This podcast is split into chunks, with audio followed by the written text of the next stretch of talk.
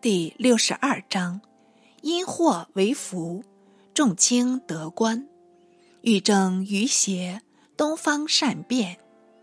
却说卫子夫怀人在身，被陈皇后察觉，悔恨异常，立即往见武帝，与他争论。武帝却不肯再让，反责陈后无子，不能不令幸卫氏，求遇临儿。陈皇后无此可辩，愤愤退去，一面出京求医，屡服疑难的药品，一面多方设计欲害新晋的歌姬。老天不肯做人美，任他如何谋划，始终无效。武帝且恨后嫉妒，既不愿入寝中宫，复格外保护卫士，因此。子夫日处危地，几番遇险，终得复安。陈皇后不得惩治，又常与母亲窦太主密商，总想除去情敌。窦太主就是馆陶长公主，因后加号，从母称姓，所以尊为窦太主。太主非不爱女，但一时。也想不出良谋。忽闻见张宫中有一小吏，叫做卫青，乃是卫子夫同母弟。新晋当差，太主推不倒卫子夫，要想从他母弟上出气，主人补清。青与子夫同母不同父，母本平阳侯家婢女。嫁与卫氏，生有一男三女，长女名君如，次女名少儿，三女就是子夫。后来夫死，仍至平阳侯家为佣，是有家童正妓，暗中勾搭，竟与私通，居然得产一男，取名为清。正妓也有妻室，不能再娶魏敖。为熬养清数年，已害得辛苦艰难，不可名状，只好使归正妓。既一没奈何，只好收留。从来妇人多妒，往往防夫外遇。正妓妻尤是人情，怎肯大度包容？况家中早有庶子，还要他儿何用？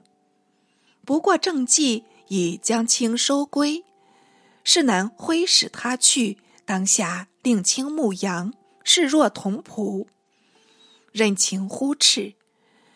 郑家诸子也不与他称兄道弟，一味苛待。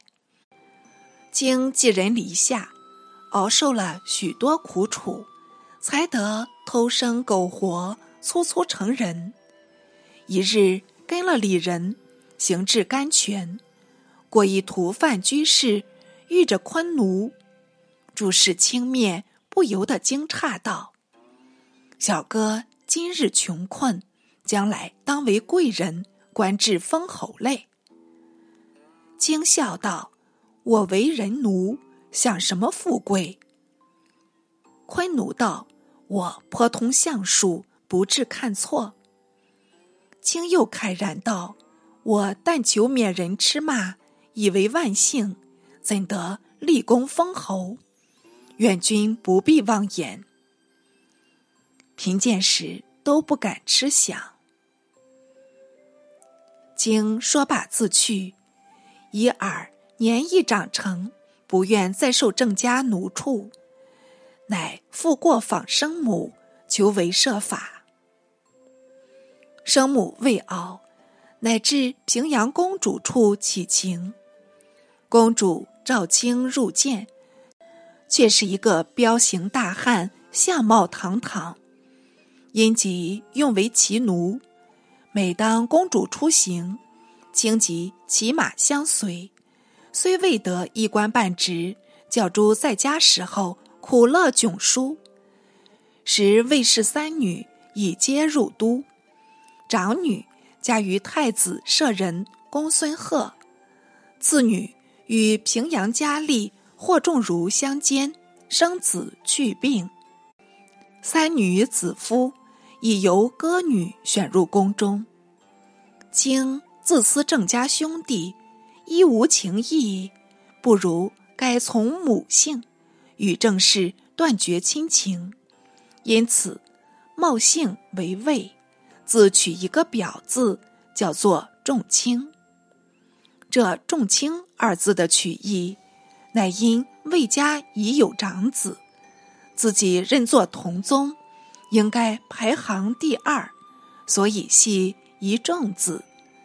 卿字是志在西戎，不凡所解。唯据此一端，见得卫青入公主家，以是研究文字，粗通音译。聪明人不劳苦求，一经涉览，便能领会。所以后此掌兵。才足胜任，否则一个牧羊儿胸无点墨，难道能凭空腾达、专捆无残吗？为当时做了一两年骑奴，却认识了好几个朋友，如齐郎公孙敖等，皆与往还，因此替他荐引，转入建章宫当差，不易。与窦太主做了对头，好好的居住上林，竟被太主使人负去，险些着落头颅。亏得公孙敖等召集骑士急往抢救，得将卫青夺回，一面托人代打武帝。武帝不禁奋起，索性召见卫青。面加着用，实为建章监视中。荀且封卫子夫为夫人，再迁卿为大中大夫，就是卿同母兄弟姊妹也拟一并加恩，必享富贵。卿兄相位之名，使人因他入为贵妻，排行最长。共号为魏长君。此时亦得受职侍中。为长女君如，即嫁与公孙贺，贺父浑邪，常为陇西太守，封平曲侯。后来做法夺封，贺却得势武帝，曾为舍人，只是。夫因妻贵，升官太仆，为次女少儿，与霍中儒私通后，又看中了一个臣长，私相往来。长系前屈逆侯陈平曾孙，有兄名和，善夺人妻，作罪弃市，封邑被削。长既欲都中，不过充个寻常小吏。只因他面庞秀美，为少儿所眼羡，竟撇却众儒，远与长为夫妇。长兄夺人妻，长又诱人妻，可谓难兄难弟，不过福命不同。众儒本无媒证，不能强留少儿，只好眼睁睁的由他改氏。哪知陈长既得少妇，父母易容，平白的为天子遗妇，受官詹事。俏郎君也有特意，就是抢救卫青的公孙敖，也获邀特赏，超任大中大夫。为窦太主欲杀卫青，弄巧成拙，反令他。骤计险要，连一般昆弟亲戚并登险阶，真是悔恨不迭，无从诉苦。陈皇后更闷个不了，日日想逐卫子夫，偏子夫越得专宠，甚至龙颜咫尺，死隔天涯。急切里又无从挽回，为长锁峨眉，终日不展，慢慢设法摆布罢了。韦武帝本思废去陈后，尚恐太皇太后斗氏，顾着血印出来阻挠，所以指后代魏氏子弟与与陈后母女一边，未敢过问。但太皇太后已经不悦，每遇武帝入省，常有责言。武帝不便反抗，心下却很是抑郁。出来排遣，无非与一般侍臣嘲风弄月、吟诗醉酒，消磨那愁里光阴。那时侍臣多来自远方，大都有一技一能，足邀主眷，方得内用。旧中如慈章、滑稽两派，更博武帝欢心，越蒙宠任。滑稽派要推东方朔，慈章派要推司马相如。他若庄助、眉高、吴秋寿王、主父偃、朱买臣、徐乐、延安、中军等人，先后干进，总不能越此两派范围。迄今传说东方朔、司马相如一事。几乎脍炙人口，称道勿衰。小子且撮叙大略，聊说所闻。东方朔字曼倩，系平原燕慈人士，少好读书，又善诙谐。闻得汉庭广求文士，也想乘时甘露，光耀门楣。乃西入长安，至公车令处上书自陈。但看他书中语意，已足令人解疑。略云：陈硕少师父母，长养兄嫂，年十二学书，三东文史足用，十五学击剑，十六学诗书，诵二十二万言，十九。学孙吴兵法，战阵之句，征鼓之教，亦诵二十二万言。凡陈硕，故已诵四十四万言，有常服子路之言。陈硕年二十二，长九尺三寸，目若悬珠，齿若边贝，勇若梦奔。节若庆忌，廉若报书，信若尾生。若此可以为天子大臣矣。陈硕昧死再拜一闻。这等书辞，若遇着老成皇帝，定然视作痴狂，弃之了事。偏经那武帝的眼中，却当作奇人看待。竟令他代召公车。公车属卫尉管领，只有令史。凡征求四方名士，得用公车往来，不需私费。就是世人上书，亦必至公车令处呈递，转达晋中。武帝叫他代召公车，已是有心留用。说只好遵诏留着，好多时不见诏下，唯在公车令处领取钱米，只够一宿三餐，此外没有什么俸金。累得朔望眼江川，囊资俱尽，偶然出游都中，见有一班侏儒，从旁经过，便向他们恐吓道。汝等死在墓前，尚未知晓吗？侏儒大惊问故，说又说道：“我闻朝廷召入汝等，名为侍奉天子，实是设法监除。试想，汝等不能为官，不能为农，不能为兵，无益国家，徒好衣食，何如一概处死，可省许多食用。但恐杀汝无名，所以又令进来暗地加刑。亏他捏造。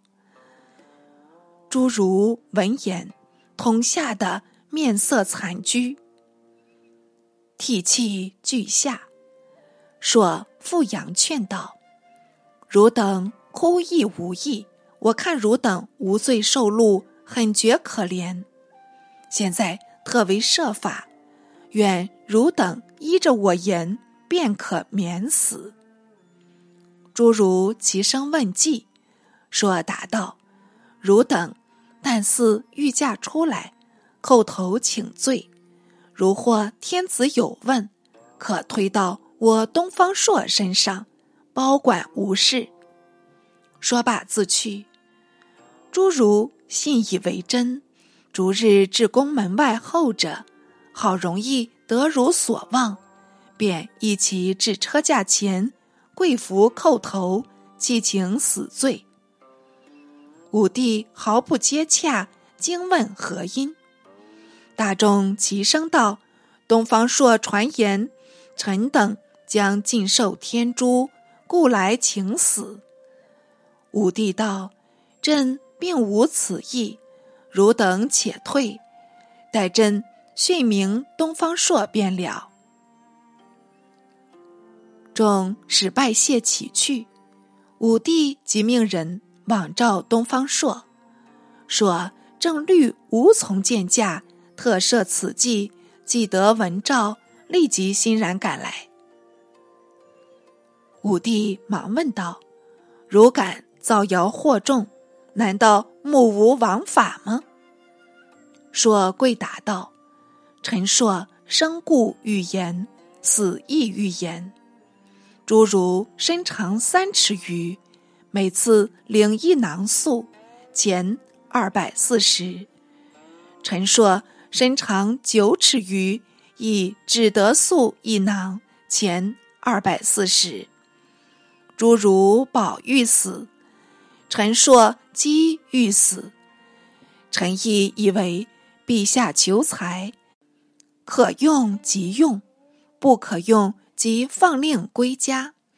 勿使在长安索米，姬宝难免一死呢。武帝听罢，不禁大笑，因令说待召金马门。金马门。本在宫内，说既得入宫，便容易觐见天颜。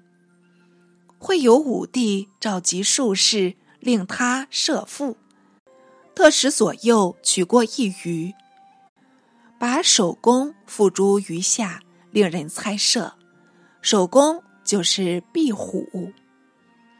诸术士屡猜不中，东方朔读文信屈入道。陈常研究义理，能设此赋。武帝即令他猜设，说分其布卦，依象推测，便答出四语道：“臣以为龙又无角，谓之为蛇又无足。其其默默善圆璧，是非手工及蜥蜴。”武帝见硕猜着，随口称善，且命左右赐帛十匹，再令别设他物，无不其众，联盟赐帛。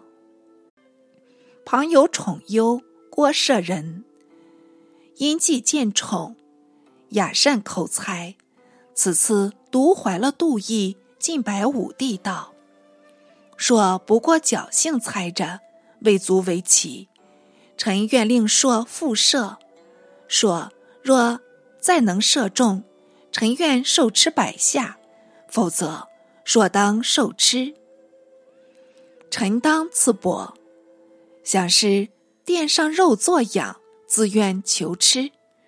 说着，即密向余下放入一物，使说射腹。硕不挂壁。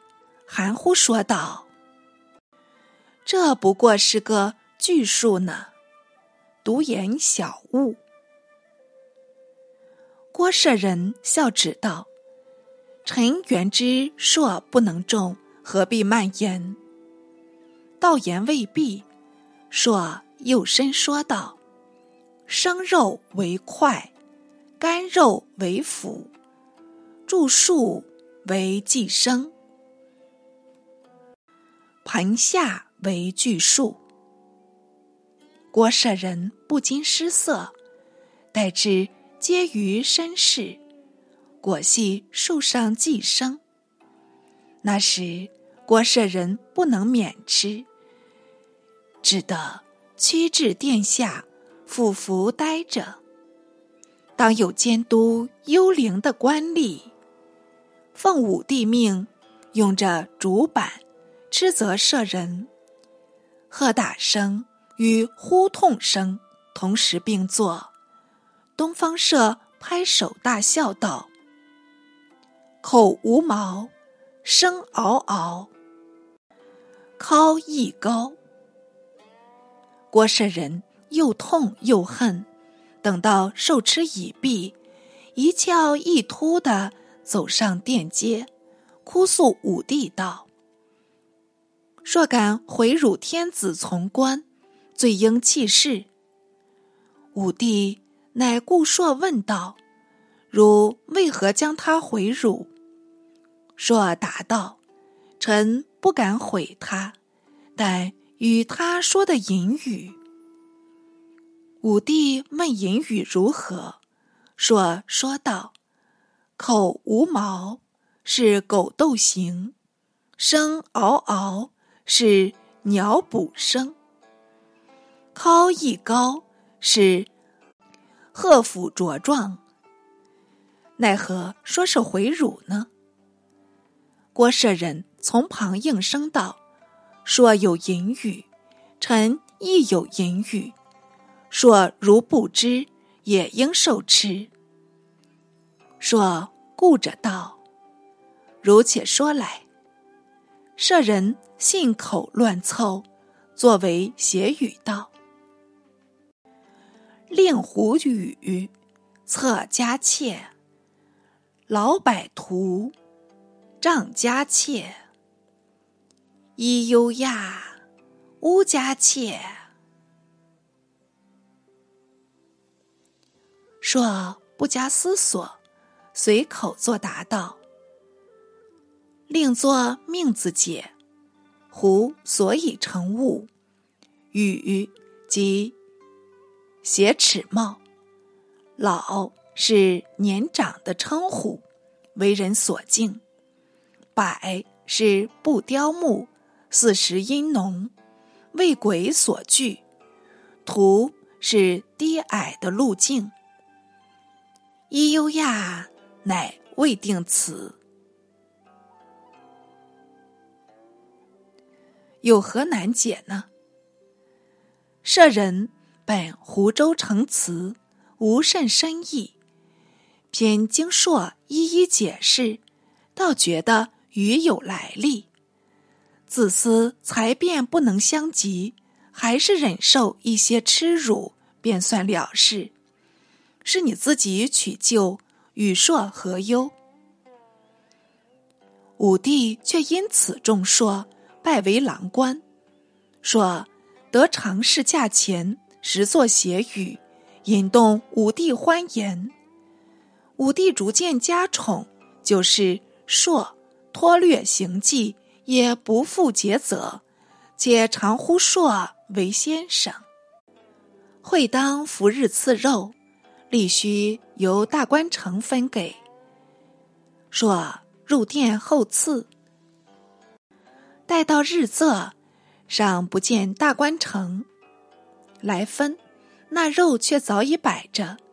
天气盛暑，汗不停挥，不由得懊恼起来，便即拔出佩剑，走至祖前，割下肥肉一方，举世同僚道：“三伏天热，应早归休，且肉易防腐。”陈硕不如自取，就此受赐回家吧。口中说，手中提肉，两脚已经转动，驱出殿门，径自去气。群僚就不敢动手，待至大官城进来，宣召分给，独不见东方朔，问明群僚，才知朔割肉自去，心下恨他专擅，当即向武帝奏明，如何故之晚方来？武帝记着，至翌日御殿，见朔屈入，便向他问道：“昨日赐肉，先生不待诏命，割肉自去，究属何理？”朔也不变色，但免官跪下，从容请罪。武帝道：“先生且起，尽可自责罢了。”朔再拜而起。当即自责道：“硕来，硕来。首次不戴诏，为何这般无礼呢？拔剑割肉，至何甚状？割肉不多，结何甚廉？归仪细君，情何甚人？难道敢称无罪吗？细君有言小妻自谦之词。”武帝又不觉失笑道：“我使先生自责，乃反自愈，岂不可笑？当下孤令左右，再赐酒一担，肉百斤，使他归仪细君。说舞蹈称谢，受赐而去。群僚都扶他机警，称羡不至。”会东都县一矮人入夜武帝，见朔在侧，很加诧异道：“此人惯偷王母桃，何意在此？”武帝怪问原因。矮人答道：“西方有王母种桃，三千年方一结子。此人不良，已偷桃三次了。”武帝再问东方朔，朔淡笑无言。其实，东方朔并非仙人，不过略有技术，见于当时。偷桃一说也是与他谐谑，所以说毫不质变。后世因恶传恶，竟当作事实相看，疑他有不死术，说他偷食蟠桃，因得延年。这真叫做无稽之谈了。必除邪说，有关世道。唯东方朔虽好谈穴，却也未尝没有直言。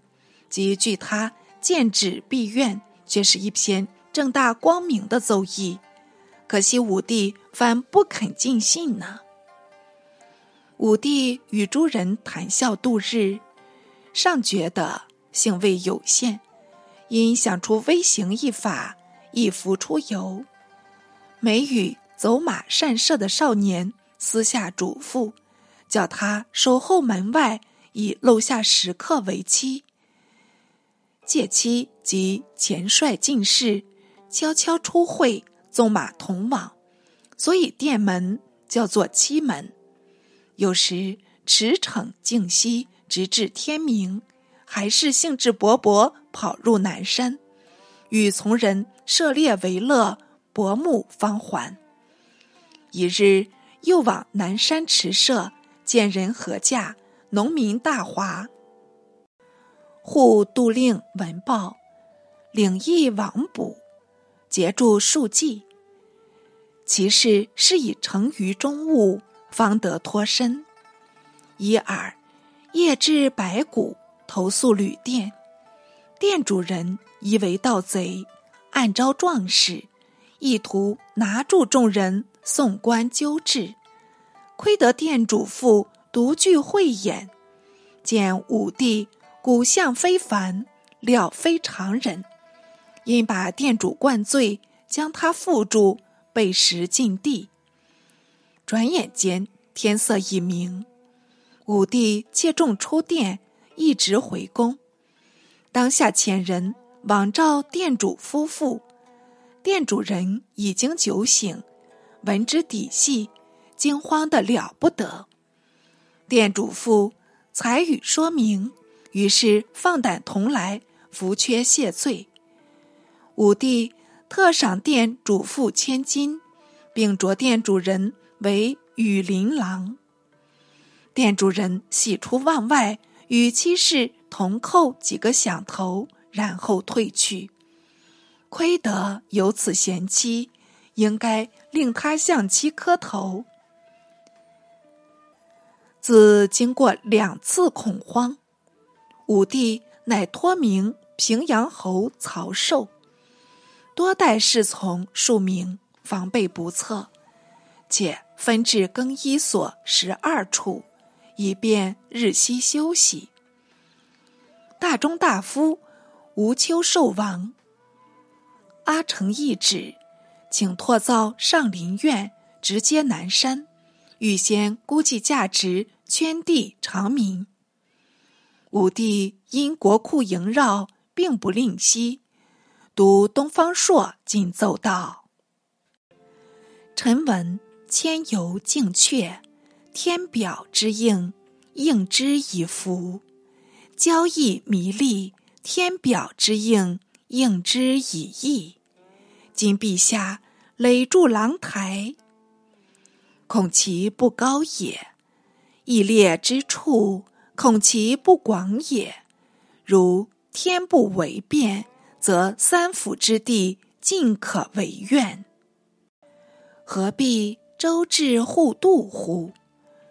夫南山天下之足也，南有江淮，北有河渭，其地从千陇以东，商洛以西，绝壤肥绕，所谓天下陆海之地，百公之所取资，万民之所养给也。今归以为怨。绝卑池水泽之利，而取民高于之地，上伐国家之用，下夺农桑之业，其不可依也。且胜荆棘之林，大虎狼之墟，坏人种木，毁人家庐，令幼弱怀土而思，其老泣涕而悲。其不可二也。赤而迎之，圆而诱之。其驰东西，车务南北，纵一日之乐，至微无低之余，其不可三也。夫引作九世之功，而诸侯叛；灵王起张华之台，而楚民散。秦兴阿房之殿而天下乱，陛下奈何导之？粪土于尘，自知无止，但不敢以阿莫者威陛下，仅昧死以闻。武帝见说，却也称善，仅拜朔为大中大夫，兼给事中。但游猎一事始终不忘，仍依吴秋寿王奏请，拓造上林苑。小子有诗叹道：“邪语何如法语良？家莫入告独从降。君虽不用臣无忝，莫道东方果太狂。”上林苑。既经拓造，遂引出一篇《上林赋》来。欲知《上林赋》作事何人，便是上文所说的司马相如。看官且住，容小子下回续明。陈皇后母子遇害卫子夫，并及其同母弟卫青，足之始终无效，害人是以利人，是可为。妇女好妒者留下规谏。天下未有无故害人而能自求多福者也。东方朔好为诙谐，诚实干净，而武帝以帝以排忧恤之，观其设父之举，与郭舍人互相绝迹，不过自今才变，与国家毫无补益。至若割肉偷桃诸事，情同儿戏，更不足取。况偷桃之事，更无实证乎？唯见指托怨之言，有关大体。绝后尚有直见实事，是东方朔之名闻后世者，赖有此耳。滑稽派故不足重也。